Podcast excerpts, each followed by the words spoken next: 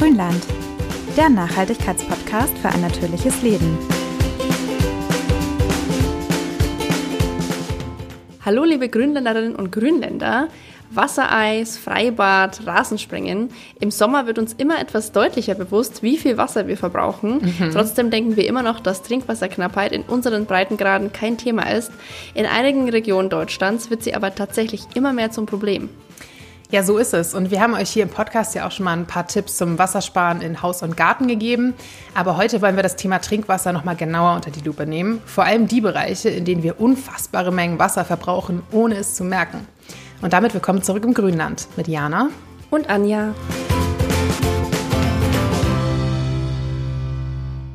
Hahn aufdrehen und schon fließt frisches Trinkwasser, sauber und gesundheitlich völlig unbedenklich. Das ist ein Luxus, den längst nicht alle genießen. Also laut UNICEF haben rund 2,2 Milliarden Menschen weltweit keinen regelmäßigen Zugang zu sauberem Wasser. Knapp 800 Millionen nicht mal eine Grundversorgung mit Trinkwasser. Also unfassbar erschreckende Zahlen. Aber also und klar denkt man, oh, der blaue Planet, mehr als zwei Drittel des Planeten sind zwar von Wasser bedeckt, aber nur weniger als drei Prozent davon sind überhaupt trinkbar. Und diese kleine Menge ist dann auch noch sehr ungleich verteilt. Also besonders in Afrika, Lateinamerika und Asien herrscht ja vielerorts dramatische Wasserknappheit. Wir kennen, glaube ich, alle die Bilder und Geschichten. In der Not trinken dann viele Menschen verunreinigtes Wasser und erkranken zum Beispiel an Cholera, im schlimmsten Fall auch tödlich. Dazu kommen schlechte Abwassersysteme bei Sanitäranlagen, wenn diese denn überhaupt vorhanden sind, durch Überflutung verschmutzte Wasserquellen, im Krieg zerstörte Brunnen und, und, und. Und das sind ja einfach nur die geografischen Gegebenheiten. Jetzt kommt natürlich auch noch der Klimawandel ins Spiel. Intensität, Dauer und die zeitliche Verteilung der weltweiten Niederschläge und Regenzeiten verändern sich. Im südlichen und östlichen Afrika zum Beispiel wechseln sich die letzten Jahre extreme Dürre mit sinnflutartigen Regenfällen ab. Die Wasserressourcen werden also immer knapper, die Konkurrenz wird schärfer und immer mehr Menschen werden auch deswegen aus ihrer Heimat fliehen müssen. Extremwetterereignisse beschädigen außerdem oft die Wassersysteme und auch die Infrastruktur. Was etwa eine zerstörerische Flut anrichten kann, haben wir ja selbst vor einem Jahr hier bei uns in Deutschland erlebt. Ja, es kommt natürlich noch mehr dazu. Bevölkerungswachstum, Wirtschaftswachstum und wachsender Konsum vor allem lassen den globalen Wasserverbrauch laut UNESCO jedes Jahr um etwa ein Prozent ansteigen. Klingt nicht viel, aber wenn man das mal umrechnet auf die Masse, ist das schon ganz schön viel. Weltweit ist die Landwirtschaft mit durchschnittlich 69 Prozent der größte Wasserverbraucher. Hier in Deutschland allerdings gar nicht. Äh, hier machen Energieversorgung, Bergbau und verarbeitendes Gewerbe 77 Prozent des Wasserverbrauchs aus. Mehr als die Hälfte nutzen wir zum Beispiel allein für die Kühlung unserer Kraftwerke. Nochmal ein weiteres Argument, sich mehr Richtung Erneuerbare zu bewegen. Machen wir aber alle so weiter wie bisher, brauchen wir bei wachsender Weltbevölkerung bis 2050 50 Prozent mehr Bewässerung in der Landwirtschaft. Das Wasser dafür haben wir aber gar nicht.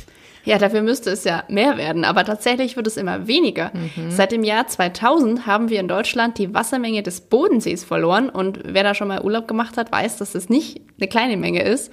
ja. Das bedeutet in Zahlen, dass jährlich etwa 2,5 Kubikkilometer Wasser vertrocknen. Das klingt vielleicht nicht nach viel, aber das sind 2,5 Billionen Liter. Damit sind wir eine der Regionen mit dem höchsten Wasserverlust weltweit. Der Grundwasserspiegel ist in den letzten Jahren teilweise um mehrere Meter gesunken, Quellen versiegen einfach. Hier muss also viel, viel getan werden. Wir müssen unsere vorhandenen Wasserressourcen viel effizienter nutzen und natürlich muss man sich auch die Frage stellen, ob immer alles Trinkwasserqualität haben muss, sei es jetzt in der Industrie oder auch zu Hause bei der Toilettenspülung. Außerdem müssen wir unbedingt die Städte begrünen, Regenwasser auffangen, die Flächenversiegelung stoppen, damit Wasser versickern kann und so weiter. Ja, hier bei uns in Deutschland war all dies irgendwie viel zu lange, viel zu wenig Thema. Also ja. ich weiß nicht, wie es dir geht. Ich habe es sehr wenig mitbekommen die letzten Jahre, wie dramatisch die Situation eigentlich ist. Aber klar, unsere Wasserversorgung funktioniert ja auch schon seit langem ziemlich zuverlässig. Aber auch wir haben, denke ich, alle in den letzten Sommern erlebt, wie trocken es in unserem neuen Klima auch über Wochen und Monate hinweg sein kann. Ja. Und wenn dann noch viele Menschen anfangen, wie wild ihren Rasen zu sprengen oder ihre privaten Pools zu füllen, dann wird auch bei uns teilweise das Wasser schon knapp. In einigen Regionen, zum Beispiel in Niedersachsen und Hessen, gab es in den letzten Jahren schon echte Notstände. Gut, wir leben auch in den gemäßigten Breiten hier. Bei uns merkt man es halt einfach nicht so krass wie jetzt halt in Afrika beispielsweise. Aber bei uns ist natürlich dafür die Industrie umso stärker. Garantiert habt ihr auch den großen Wirbel um das riesige neue Tesla-Werk in Brandenburg mitbekommen. Yep. Die Gigafactory, wie sie immer so schön genannt wird, braucht laut Antragsunterlagen pro Jahr 1,4 Millionen Kubikmeter Trinkwasser. Das entspricht dem Jahresverbrauch einer 40.000 Einwohnerstadt. Für eine Fabrik, ne? Wahnsinn. Für eine Fabrik, ja. Und das ist ja auch nur eine von mehreren, die Tesla weltweit hat. Laut Umweltbundesamt gehört Grünheide, wo das Werk gebaut wurde, zu den trockensten und wärmsten Regionen Deutschlands und ist nicht ohne Grundwasserschutzgebiet. Also dort ein Werk zu errichten, ergibt überhaupt keinen Sinn. Ja, wir erinnern uns alle an dieses Interview. Hast du das auch gesehen? Welches? Wo Elon Musk darauf angesprochen wurde, ne, dass das ein Problem sein könnte. Und er Nee, so, ach, stellen Sie sich doch nicht so an. Sie sehen doch, hier ist überall Wasser. Und lachte sich so mega tot und dachte so, hm, Ach, schön. es es ist keine lustige Situation, mein Junge, aber okay. Ah, ich finde es immer schön, wenn Leute, die vorgeben, die Welt zu retten mit äh, E-Autos, dann doch solche Charakterschweine sind, aber na gut. Außerdem natürlich auch das vorhandene Wasser wird, wird für die Fabrik genutzt und da besteht natürlich auch die berechtigte Sorge, dass einfach Schadstoffe aus der Fabrik ins Grundwasser kommen. Ja. Auch wenn nur wenige andere Länder so flächendeckend gutes Trinkwasser haben wie Deutschland, haben wir ja auch hier zum Beispiel schon immer öfter mit hoher Nitratbelastung durch die Überdüngung aus der Landwirtschaft zu kämpfen, aber auch mit Arzneimittelrückständen und Mikroplastik. Also wir haben zwar viel Wasser, aber es geht natürlich auch dadurch viel verloren, dass es irgendwann nicht mehr trinkbar ist, nicht mehr aufbereitbar. Ja, also Trinkwasser insgesamt, ihr merkt es schon, ist ein sehr komplexes Thema. Kleiner Tipp nochmal, wenn ihr euch da noch ein bisschen mehr auch reinhören wollt, viele weitere Infos und auch ein paar Lösungsansätze, was ja immer besonders schön ist. Zum Thema gibt es zum Beispiel in der Folge Wasserknappheit, was dann vom Tagesschau-Podcast mal angenommen. Den finde ich generell ganz cool, ist meine Empfehlung. Ja, und das waren jetzt auch erstmal sehr viele Zahlen und Fakten von uns, aber wir versuchen ja eigentlich ein sehr nutzwertiger Podcast zu sein und wollen euch auch ein paar konkretere Tipps und noch ein paar mehr Zahlen, leider auch. Ihr müsst euch sie ja nicht merken, das ist nur mal so als ne, zum Vorstellen, mit an die Hand geben. Also wie gesagt, kleine Wasserspartipps für Haus und Garten haben wir euch schon mal in einer anderen Folge genannt, die verlinken wir euch auch in den Show Notes. Heute wollen wir uns aber noch mal einem viel wichtigeren Bereich widmen, und zwar virtuellem Wasser. Das klingt nach einer digitalen Ressource, ist aber leider ganz real. Ja, ist kein Bitcoin. Nein, nicht, nicht, nicht ganz so äh, dubios. Aus den Leitungen entnehmen wir privat immer weniger Wasser, nur circa 125 Liter pro Tag und Person. Das klingt immer sehr viel, ist es aber nicht, wenn man es dann nämlich vergleicht. Denn unser virtueller Wasserverbrauch pro Kopf und Tag liegt im Schnitt bei 4000 Liter. Die wirklich großen Mengen verschlingt nämlich die Herstellung unserer Konsumgüter und die stammen oft aus Ländern, in denen sowieso schon Wassermangel herrscht. Die Zeit hat dazu vor einigen Jahren mal eine gute Grafik erstellt, die findet ihr auch in den Shownotes. Außerdem verlinken wir euch auch die Seite waterfootprint.org. Da gibt es eine interaktive Galerie mit vielen Beispielen zum Wasserverbrauch von Produkten. Es ist auf jeden Fall für die Awareness mal gut, das mal in Zahlen zu sehen, finde ich. Ja, da kann man halt echt mal genau schauen, wie viel Wasser ne, verbraucht meine Banane, mein Stück Fleisch, keine Ahnung was. Ja. Schauen wir uns doch direkt mal ein paar der Beispiele an. Ja. Also, nehmen wir mal an, ihr wollt eine neue Jeans. Dafür braucht man dann ja so circa ein Kilogramm konventionell produzierte Baumwolle. Und für deren Produktion braucht man wiederum, ratet mal, Boah, also eine ein Kilo Baumwolle. Protein- Ich glaube, Baumwolle braucht generell sehr viel Wasser. Ne? Das ist ja immer ein sehr nachhaltiges Produkt, was so CO2 und so angeht, aber immer schlecht bei Wasser. Boah, kann ich ganz schlecht schätzen. Also, ich, pff, was hat eine Badewanne, haben wir mal gesagt? Irgendwie 400 oder so? Nee, 150, 400? 200, glaube ich, 200 Liter, irgendwie so. diese berühmte Badewanne. Ich weiß es nicht. Aber ich schätze jetzt einfach mal ganz ins Blaue rein. So 5000 Liter? Ja, noch mal ein bisschen mehr, es sind 11.000 Liter. 11.000 Liter für eine Jeans, okay. 11.000 Liter Wasser. Ähm, Oh weh, okay. Wir wissen, der allergrößte Teil der Baumwolle ist nach wie vor konventionell angebaut. Also trifft die Zahl dann auch leider auf die meisten zu. Oft wird in sehr wasserarmen Ländern wie zum Beispiel Indien oder Usbekistan angebaut. Etwa 40 Prozent zur Bewässerung sind dann Regenwasser. Viel, viel schlimmer ist natürlich nochmal 40 Prozent künstliche Bewässerung, die zum Beispiel den Aralsee austrocknen ließ. Vielleicht habt ihr es mal mitbekommen. Ich habe vor 100.000 Jahren sogar mal so ein kleines Schulreferat dazu gehalten. Damals war es mir aber irgendwie gar nicht bewusst, wie dramatisch das ist. Das war vor gut 50 Jahren einer der größten Binnenseen der Welt. 120 Mal größer als der Bodensee. Wie groß der Bodensee ist, haben wir gerade eben schon gehört. Heute findet man da stattdessen eine riesige Wüste mit versalzten Böden. Da ist nichts mehr mit See. Die letzten 15 Prozent für die Jeans kommen dann vom Abwasser, denn um die Felder zu düngen, den Stoff zu bleichen und zu färben, verursacht man natürlich auch jede Menge Abwasser, die wiederum mit Frischwasser verdünnt werden müssen. Also, die nächste Jeans, bitte kauft ihr dann aus fair produzierter Bio-Baumwolle oder noch besser, ihr kauft sie einfach Secondhand und tragt sie auch möglichst viele Jahre, bis sie euch quasi wirklich vom Leib fällt. Ja. Denn da steckt wirklich unfassbar viel an Ressourcen drin und vor allem halt Wasser. Ja. Und dazu muss man auch sagen, die Jeans war, also die Blue Jeans, die klassische Denim, war ja eine Arbeitskleidung. Das heißt, die muss man auch nicht dauernd waschen. Also ich weiß, die Vorstellung ist ein bisschen merkwürdig, aber tatsächlich kann man bei einer Jeans sehr viel wegbürsten und einfach mit ein bisschen Seife rausmachen. Also mhm. die alle paar Tage einmal die Woche zu waschen, ist überhaupt nicht notwendig, weil der Stoff gar nicht auch so viel Schweiß und sowas aufnimmt. Ja, es gibt auch sogar diesen Mythos, dass der Gründer von Levi's äh, Jeans, dass der seine Lieblingsjeans quasi nie gewaschen hat oder so. Ich glaube, der kann ich mir aber gut vorstellen, ja. Ja, also dass er sagt, nee, die sitzt perfekt und wenn ich sie wasche, dann strapaziert das den Stoff quasi nur und er wäscht sie einfach nicht. Ja. Und ich glaube, es ist quasi bei Jeans so, irgendwann baut sich so ein gewisses, sagen wir mal, Mikroklima auf an Bakterien und so und irgendwann wird das aber nicht mehr mehr. Also irgendwann hast du einfach so ein Level erreicht und dann wird sie halt nicht mehr dreckiger. Und dann ist es halt auch egal. Okay, du machst jetzt nicht gerade Werbung für nachhaltige Kleider. aber ja, also generell, das gilt ja für viele Dinge. Ich meine, Unterwäsche, klar, braucht man nicht reden, aber es ist ja auch nur eine Frage von, äh, wie fühle ich mich damit wohl und an sowas kann man sich auch ein bisschen gewöhnen. Also. Genau. Auf jeden Fall waschen wir generell unsere Kleidung viel zu oft. Und mit viel zu starken Waschmitteln, das ist, glaube ich, klar, ja. Ja, ganz klar. So, da war noch mal ein anderes Beispiel, mhm. äh, um noch mal den Bogen zu Tesla zu schlagen. Das wunderbare Auto, Deutschlands Liebling. Ja. also das finde ich tatsächlich übel. Der Wasserverbrauch für einen Neuwagen liegt bei unfassbaren 400.000 Liter Wasser.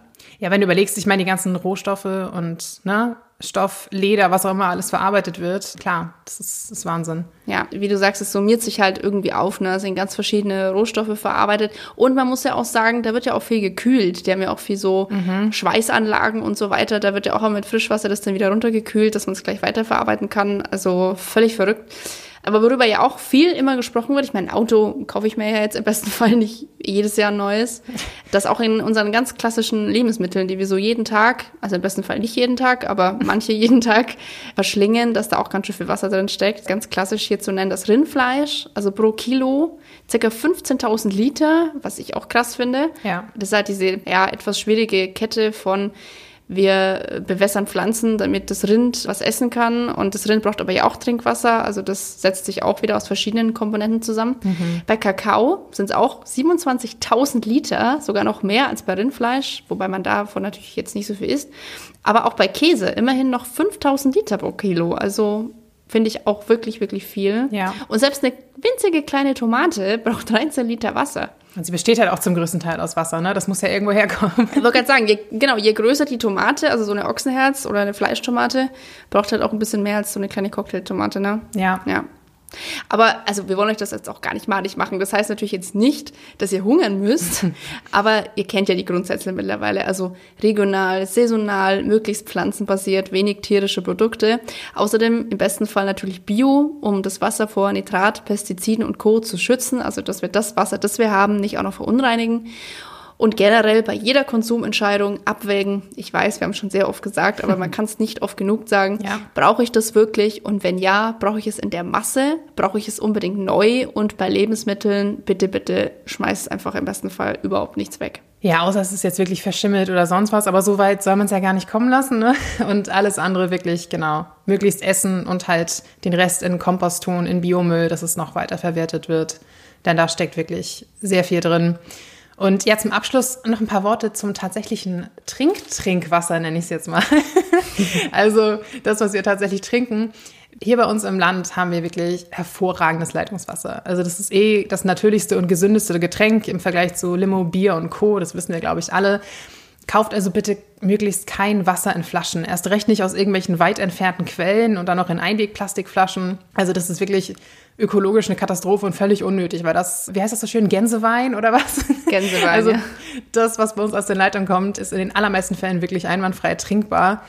Gerade bei mir in Lüneburg, äh, lustigerweise, ist das Thema Trinkwasser tatsächlich sehr groß, weil hier ein, ein sehr großer Getränkekonzern, es reimt sich auf Lola. Nein, also man darf es offen sagen, es ist Coca-Cola. Die füllen tatsächlich das wirklich gute, muss ich immer sagen, Lüneburger Wasser, das ich hier einfach aus der Leitung bekomme, in Flaschen ab und verkaufen es teuer bundesweit. Das ist mein, das ist mein Geschäftsmodell, das lohnt sich auf jeden Fall, ja. Mhm. Also die haben hier zwei Brunnen in Lüneburg Und äh, es ging dann darum, dass die Rechte wollten, um noch einen dritten Brunnen sogar zu bauen. Haben sie sogar auch gemacht. Aber es ging dann darum, ob sie die Rechte haben, die schon nochmal doppelte Menge Grundwasser zu ziehen. Also insgesamt 700.000 Kubikmeter pro Jahr. Da hat sich die Bevölkerung halt massiv gegen gewehrt und mittlerweile ist es zumindest, zumindest vorerst erfolgreich. Also der Brunnen ist zwar gebaut, wird aber nicht in Betrieb genommen und das Ganze liegt jetzt erstmal auf Eis. Aber ist auf jeden Fall echt ein spannendes Thema. Also mehr zu dem Fall und generell auch zur Trinkwasserknappheit gibt es auch nochmal in der ARD-Doku bis zum letzten Tropfen. Da geht es auch wirklich, wie gesagt, viel um diesen Lüneburger Fall. Also ja, ist alles auf jeden Fall kontrovers diskutiert. Das Geschäft mit Wasser weltweit generell ist eine Katastrophe. Also ihr habt bestimmt schon von der ein oder anderen Kontroverse eines Großkonzerns gehört. Wir wollen jetzt gar nicht mal noch mehr Namen fallen lassen, aber ich denke, ein paar fallen euch da auch ein. Es sind auch immer dieselben, man muss es ja leider sagen. Es gibt halt auch nur diese einigen paar Großkonzerne, ja. ne, die so die komplette Welt irgendwie in der Hand haben, gefühlt. Ja, also mal ganz banal, habt bitte einfach immer eure eigene Wasserflasche dabei. Ich glaube, wir beide ne, haben hier eine aus Edelstahl. Ja. Also die Meine steht sogar neben mir hier. Sehr praktisch. Ja, schau. genau, das finde ich immer noch ein bisschen besser als Glasflaschen. Also sie sind halt wirklich leicht und robust. Ne? Da musst du keine Angst haben, dass sie irgendwie runterfällt und kaputt geht oder im Rucksack kaputt geht oder was auch immer. Also das ist wirklich eine easy Sache, könnt ihr zu Hause auffüllen, mitnehmen. Und wenn ihr unterwegs mal alles ausgetrunken habt, müsst ihr auch keine Panik haben, dann es gibt mittlerweile auch sehr viele Orte, wo ihr das einfach auffüllen könnt. Einfach mal nachfragen, geht auch immer. Ich meine, Wasser ist so günstig bei uns, es ist meistens kein Problem, das irgendwo aufzufüllen. Und ansonsten könnt ihr auch mal unter refill-deutschland.de gucken, verlinken wir euch auch in den Show Notes. Das ist eine Website mit mehr als 6000 Refill-Stationen und Trinkbrunnen deutschlandweit. Also hier könnt ihr eure Flaschen mit Leitungswasser auffüllen und ja, spart damit nicht nur jede Menge Plastikmüll, sondern auch einen Haufen anderer Ressourcen, unter anderem euer eigenes Geld. Denn ich finde es immer wieder erschreckend, wie teuer Wasser eigentlich ist, wenn man es mal so im Laden kauft, oder? Übel. Also ich was zahlt man da? Ein, zwei Euro doch bestimmt für so eine Flasche Wasser. Wenn du halt überlegst, was kostet bei uns Trinkwasser? Ich glaube 0,09 Cent oder so. Nee, nicht mal 0,00 irgendwas Cent. Also es ist eine absolute Abzocke. Und ganz ehrlich, so... Ähm, so alte Bleirohre und solche Sachen. Also das gibt's, glaube ich, ich sag mal so in Mietshäusern und sowas, würde ich jetzt mal behaupten, gibt es das eigentlich fast gar nicht mehr. Ich glaube, das musste irgendwann mal alles ausgetauscht werden. Wenn man jetzt wirklich ein, irgendein altes Einfamilienhaus privat kauft, müsste man da vielleicht auch mal das irgendwie durchchecken, aber das sollte an sich eigentlich auch kein Problem mehr sein. Nee, und ist, also wer sich da ganz unsicher ist, man kann auch das testen lassen. Also genau. man kann auch mal eine Probe nehmen, das kann man teilweise auch mit dem Vermieter abklären, ob man das sogar bezahlt bekommt, dass man einfach sagt, man schickt das ein ins Labor und dann kriegt man da 1A-Werte. Also man muss auch sagen, das gilt generell, glaube ich, nur für Häuser, die vor den 80er Jahren gebaut wurden. Also in den 80ern sind diese Bleirohre generell verboten. Hm. Ist halt auch immer die Frage, wie viele Rückstände sind da wirklich. Ich meine, das Wasser, klar, wenn es kochend heiß rauskommt, dann löst sich da vielleicht ein bisschen was, aber man trinkt es ja auch nicht kochend heiß. Also bei bei Kaltwasser kann ich mir nicht vorstellen, dass da irgendwie was passiert. Ja, da sind wir jetzt keine Profis, also, aber nee, also, müsst ihr euch dann individuell nochmal anschauen. Aber ich glaube, wie gesagt, generell sollte das eigentlich kein Problem mehr sein. Ja, lasst es einfach testen, aber in der Regel ist das kein Problem. Ich hatte auch eine ganze Zeit lang zum Beispiel so einen Wasserfilter tatsächlich, weißt du, wo man es immer reinfüllt, dann läuft es durch, durch diese Filterpatrone und dann kannst du es danach trinken. Ja. Und ich glaube, ich habe ich hab mir das immer mal eingeredet, dass das halt gut wäre für Tee. Du weißt ja, ich bin ja harte Teetrinkerin und so. Ja. Und irgendwann dachte ich so, ganz ehrlich, das ist so absurd und es ist irgendwie, einmal im Monat musst du diese fette Patrone wechseln, ist auch voll viel Müll. Und da dachte ich auch so, das brauchst du eigentlich gar nichts. Und ich meine, in München war es halt echt so, ne, das Wasser ist halt wirklich unfassbar kalkig da. Also da musste ich eigentlich echt jede Woche meinen Wasserkocher entkalken. Ja gut, aber dann war es halt so. also das war es mir dann wert und es ist halt nur ein bisschen Zitronensäure und nicht ständig diese Filterpatronen. Also ja. Du meinst jetzt das ganz normale Trinkwasser, diese, diese genau. Kannen da. Ja, die filtern halt auch wirklich nur Kalk. Also selbst wenn es deinen Rohren was wäre, das filtert es ja gar nicht. Nee, also Blei oder sowas würden die auch nicht rausfiltern. Ich glaube, das geht wirklich hauptsächlich um Kalk und irgendwelche, weiß nicht, so ein paar Schwebepartikel, was auch immer. Ja. Aber wie gesagt, das ist in anderen Ländern sind solche Sachen durchaus auch nötig. Also selbst in vermeintlich zivilisierten Ländern wie den USA oder sowas gibt es ja viele Regionen, in denen das Wasser aus der Leitung wirklich quasi nicht trinkbar ist. Aber hier bei uns ist es eigentlich kein Thema. Gut, in den USA ist es aber auch so geklort, da kannst du schon deswegen kaum trinken, finde ich. Das würde ja. Das schmeckt einfach eklig. Ja, als würdest du im Hallenbad einmal den Mund aufmachen. Also das mhm. ist schon echt ekelhaft. Also ich meine, das ist bestimmt klinisch rein, das ist wahrscheinlich fast destilliertes Wasser, weil da so viel Chlor drin ist, aber trinken würde ich es trotzdem nicht. Nee, also sind zwar keine Bakterien drin, aber wahrscheinlich killt es auch alles, was in guten Bakterien irgendwie in deinem Darm ja. drin war. Mit Sicherheit. Bist du selber wie so ein Hallenbad. Also, wenn ihr euch unsicher seid, schickt eine Wasserprobe ein. Aber ich denke, im Regelfall ist das Trinkwasser in Deutschlands Hähnen wunderbar. Genau. Und wie gesagt, in erster Linie ging es ja heute uns auch um den virtuellen Wasserverbrauch und das ist auch wirklich was, was man definitiv im Auge behalten sollte. Ja. Ich meine, bei jedem Produkt, es verbraucht Ressourcen, ist klar, das entsteht nicht nur aus, aus Luft. Schön wär's und ja, ich denke, da sollte man sich immer mal wieder ein bisschen vor Augen rufen, dass gewisse Dinge vielleicht auch einfach Luxusgüter sind und halt nicht jeden Tag und in Massen sein müssen. Ja.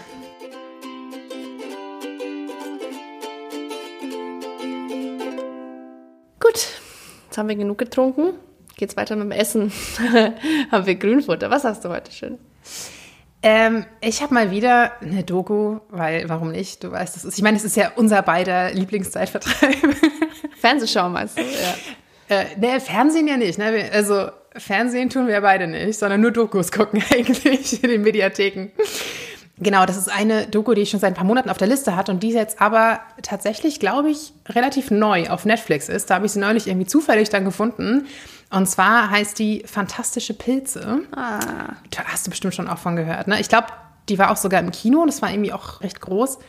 Du weißt ja, ich bin kein großer Pilzfan. Also Sad Room Noises. Ich, ich, ich schmuggel mir manchmal so selbst Pilze ins Essen, als wäre ich so ein Kleinkind. Ich, ich weiß ich, püriere mir sie dann so unter oder mische sie irgendwie so, dass ich nicht so mitkriege. Ich mag den Geschmack, aber ich mag die Konsistenz einfach nicht. Ich wollte gerade sagen, aber du bist geschmacklich kein Fan von Pilzen. Nur, dass wir das jetzt irgendwie nicht, dass du da so ein Kindheitstrauma hast und die nicht gerne anfasst oder so. Du bist geschmacklich kein Fan. Also Essen. Ja. Von, wir Essen. reden von Essen, ja. okay.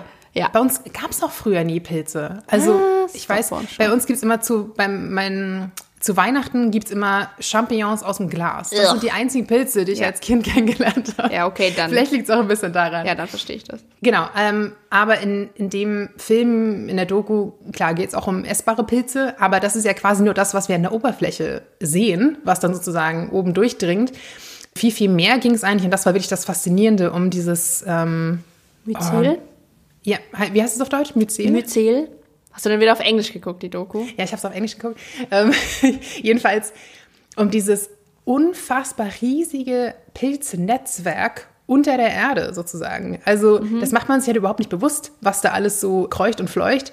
Und es sind halt wirklich das ist auch richtig cool gemacht in der Doku, finde ich. Die haben so ganz tolle visuelle Darstellungen dazu irgendwie, halt mit vielen computeranimierten Sachen. Ja, wie diese Netzwerke funktionieren, wie diese Pilze also quasi untereinander sich halt ne, austauschen und kommunizieren und über diese Pilznetzwerke aber auch andere Pflanzen zum Beispiel, ne, gerade Bäume und so weiter, die sich halt ja nicht bewegen können, auch kommunizieren und Nährstoffe austauschen und keine Ahnung. Es ist total faszinierend. Klar geht es auch um psychedelische Effekte von bestimmten Pilzarten.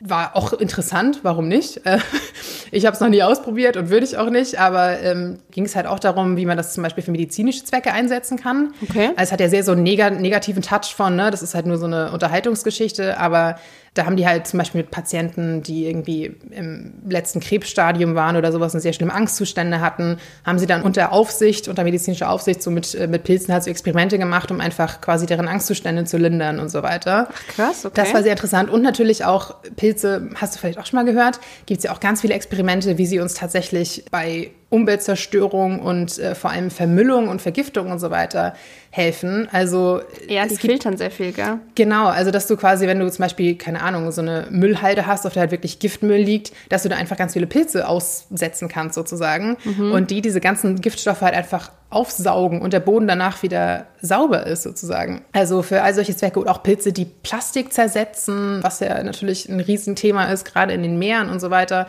auch in den Böden, was da alles so kreucht, also was da alles so rumliegt an Mikroplastik super viele Facetten einfach und wie gesagt auch einfach ganz tolle Bilder. Ich bin, bin ja immer so Fan von diesen von diesen Zeitraffern von irgendwelchen Pflanzen, die wachsen. Ich weiß nicht, warum das gibt. Oh, ich mag das immer total ah, gerne. Da gibt es halt toll. gefühlt die Hälfte der Doku ist einfach nur Pilze, die im Zeitraffer wachsen. Das war irgendwie total faszinierend zu sehen.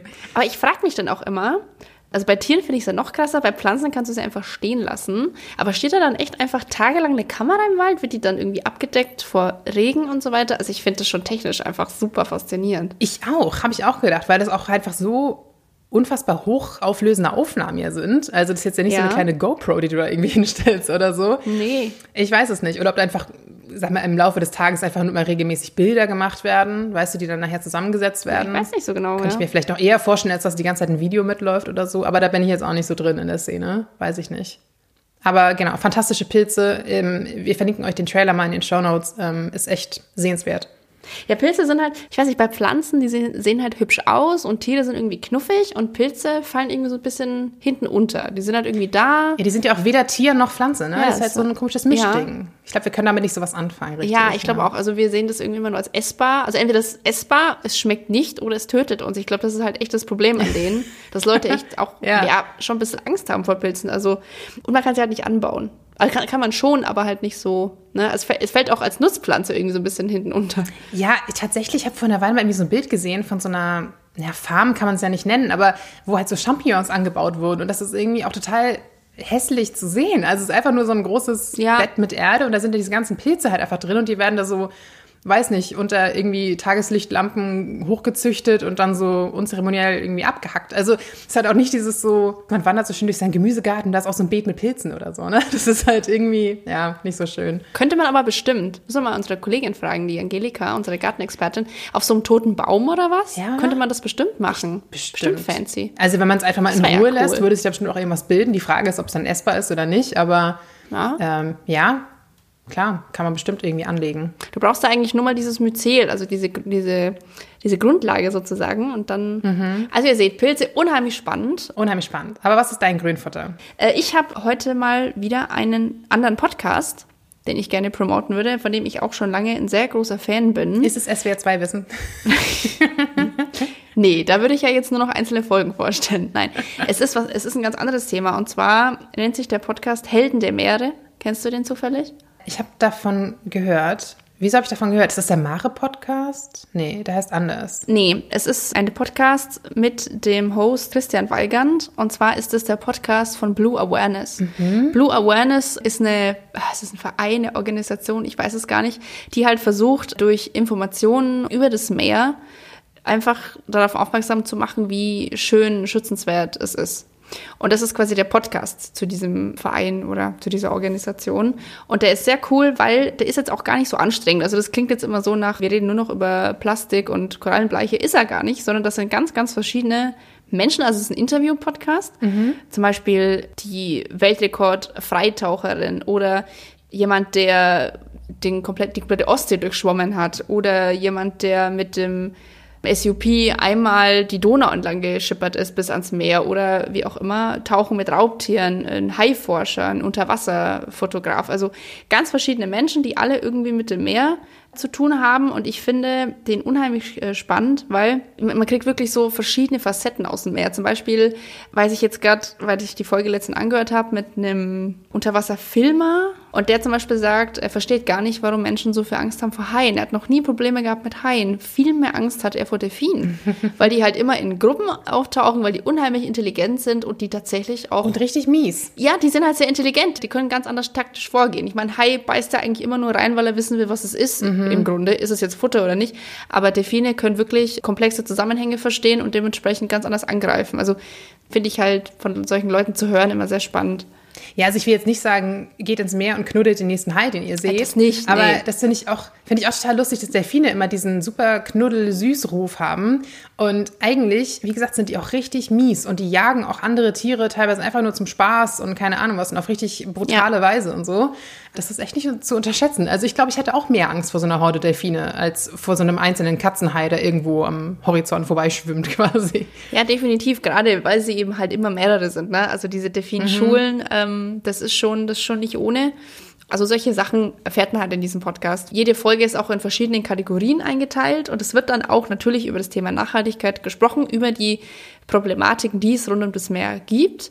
Aber ich finde, es hat eine gewisse Leichtigkeit und da gibt es auch sehr diverse Meinungen. Also es ist jetzt nicht nur dieses, wir müssen das machen, wir müssen das machen, sondern da werden schon konkrete Lösungsansätze auch geliefert, also auch für den Hausgebrauch, also für jeden Einzelnen von uns. Und es ist so eine Mischung aus Wohlfühl-Podcast und sehr eindringlichen Infos, die auch echt hängen bleiben. Das ist auf jeden Fall eine sehr coole Sache. Ja, klingt sehr gut. Kommt auf meine endlose Liste von Podcasts.